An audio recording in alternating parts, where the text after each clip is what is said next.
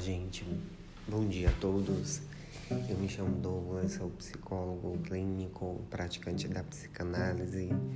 É com muita alegria que hoje estou aqui para falar sobre algo que causa um embaraço em muitos dos profissionais é, de psicologia.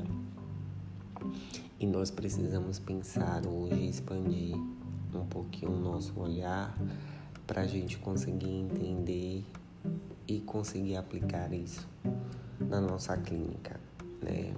É, hoje eu vou falar um pouco sobre o contrato terapêutico, que nada mais é de um acordo inicial latente que indica que um significa para o outro e qual é o tratamento que será oferecido.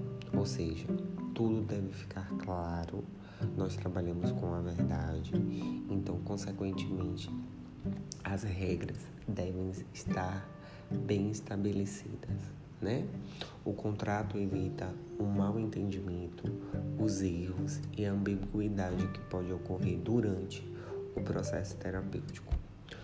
Como a terapia ocorre com base na transferência, isso é muito importante pensar que a relação que a gente estabelece com o outro é uma via da transferência, né? E o enquadre se estabelece para evitar discussões que podem atrapalhar a relação e o vínculo entre paciente e terapeuta. Ou seja, a partir do momento que a gente estabelece um contrato terapêutico, as regras ficam bem claras, né? É, o contrato se dá com base no enquadre, ou seja, na entrevista inicial tem a finalidade de apresentar as características de cada um e instalar uma atmosfera empática. O contrato exige a definição de papéis e funções na ordem do consciente e inconsciente. Então, a partir do momento que a gente estabelece o contrato, a gente também pode manejar a transferência a partir disso. E pensando nesse contrato, é uma forma também de a gente ver a relação que o paciente estabelece com o dinheiro. Né? É, é muito interessante também pensarmos que é, o terapeuta deve deixar claro como será o pagamento, quantas sessões, né, se terá reajuste, é, como é que funciona o trabalho do profissional, ou seja, do terapeuta, como é que isso vai é, ser consciente para o paciente.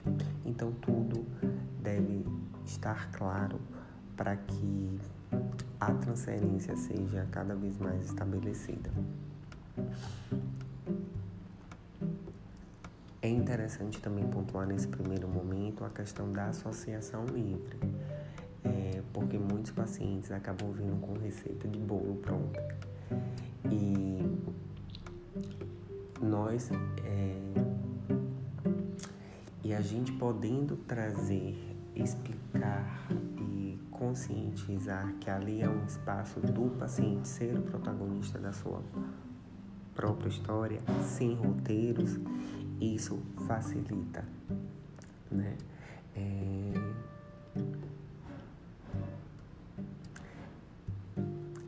Saliento também que deve ficar claro que esta relação tem algumas características específicas, né? A relação de analista e analisado. Ela não é simétrica. Paciente e terapeuta ocupam posições diferentes, não é similar. As funções de cada um são diferentes. Isso deve ficar bem claro, ou seja, paciente é paciente e o analista é o analista, para que as coisas consigam fluir é, naturalmente. Né? E pensando nessa perspectiva né, do contrato terapêutico, é, nós vivemos em uma sociedade de regras, né? E ali é um espaço, muitas vezes, a gente precisa aí formular algumas regras para que as coisas fiquem aí conscientes, para o paciente. É, precisamos também pensar a forma que o sujeito se relaciona com o dinheiro, porque é a forma que ele se relaciona ao mundo. Lembrando que o processo terapêutico é um investimento pessoal, então, ou seja, ele está investindo em um processo que é dele e que é único também, né? Mas muitas vezes nós profissionais acabamos nos paralisando, talvez por uma questão narcísica, talvez por, por, por egoísmo mesmo. E de que maneira a gente tem que lidar com isso, já que nós trabalhamos em um sistema que o dinheiro tem muito a ver com o capitalismo, né? Então, e muitas vezes essa relação com o dinheiro acaba mudando o papel, já que nós somos seres subjetivos e a psicologia vai tratar de um discurso, né? Não é algo material que a gente acaba distribuindo os trabalhos, né? É um trabalho que é nosso, que é subjetivo. Então, talvez isso é, possa ser uma dificuldade que nos deparamos diariamente em cobrar ou até mesmo em dar um valor é, no momento da primeira consulta. Mas a partir do momento que nós temos um traquejo para, no decorrer do processo, isso acaba sendo mais fácil da gente conseguir lidar. E é uma forma também da gente pensar e levar para a nossa terapia também, né? Porque existe aí uma troca e essa troca faz com que acione algumas questões que somos nós, né? A resistência sempre será aí do terapeuta e de que maneira a gente consegue lidar, então só levando para a terapia. Então espero que vocês tenham gostado. É... Meu número estarei disponibilizando e é isso, né? É, o nosso lugar é um lugar de conquista né? ainda mais nesse momento que nós estamos vivendo. E lidar com essas questões acaba sendo algo um pouco complicado, mas se a gente traz para a consciência e consegue perceber, é, as coisas acabam ficando mais fáceis da gente conseguir transitar.